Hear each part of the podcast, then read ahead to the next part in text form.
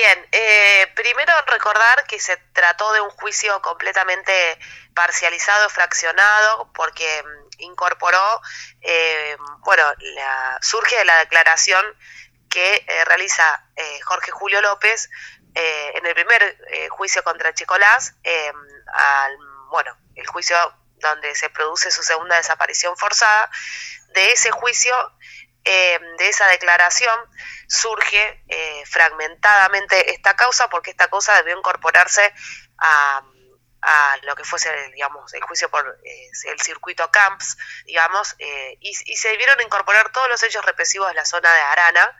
este, que quedaron pendientes de, de, ese juicio, cosa que tampoco ocurrió. Entonces, bueno, se trató solamente de un juicio que incorporó siete víctimas y a dos genocidas, a Checolás y a Garachico. Eh, con lo cual, bueno, nosotros eh, desde la querella de justicia ya expresamos nuestro alegato que, eh, bueno, resultaba muy difícil explicar, digamos, el, último genocidio en, la Argentina con, con, un juicio, con un juicio tan parcializado, este, bueno, que, que nos hemos opuesto en todas las instancias donde, donde hemos sido requeridos a, ese efecto, porque estamos eh, en contra de esta parcialización que lo que hace es eh, retardar la justicia. Eh, y con respecto a la sentencia, el análisis que hacemos es que no se condenó por, por genocidio, que fue algo que, conquistó nuestra querella en el 2015, en el juicio, digamos que fue por la fuerza de tarea número 5, y tampoco se hizo lugar a la figura de desaparición forzada, que también fue solicitada por nuestra querella y el resto de las querellas. Se condenó por eh, los delitos de lesa humanidad, como fue en, digamos, en, en, los, en precomienzos, digamos, de, de, los juicios de lesa humanidad. Y, eh, bueno, un, un hecho que, que, que produjo una actitud en el público presente, porque, bueno, fue una sentencia que, que se pudo retomar la presencialidad de, de los juicios que digamos, como, como fue su manera histórica de acompañar estos procesos,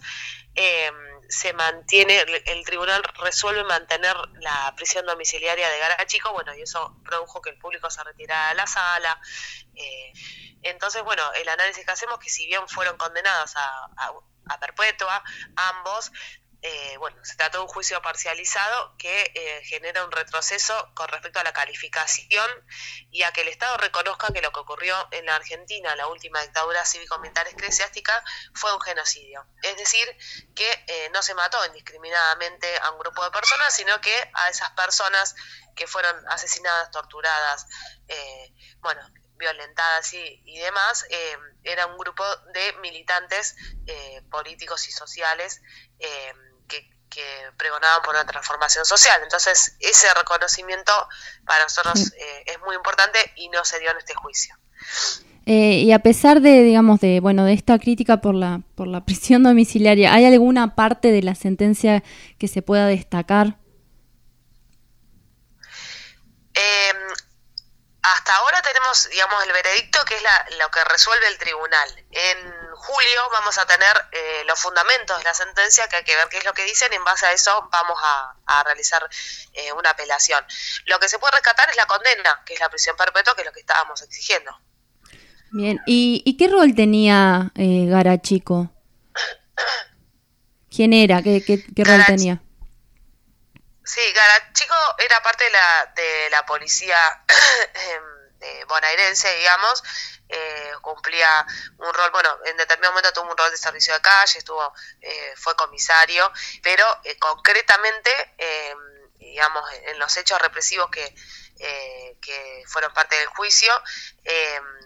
estaba en la sala de tortura, fue una de las personas que Checolás denuncia como su torturador.